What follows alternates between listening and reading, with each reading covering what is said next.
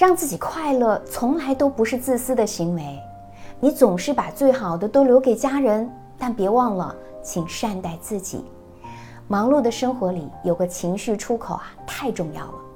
去喝一场下午茶，去买一束漂亮的鲜花，去追一次浪漫的日落，去聊天，去释放，不要绷得太紧了，做让自己快乐的事儿，这样的你才会更加轻松，更加自在。我是小资，关注我，影响千万女性，收获幸福。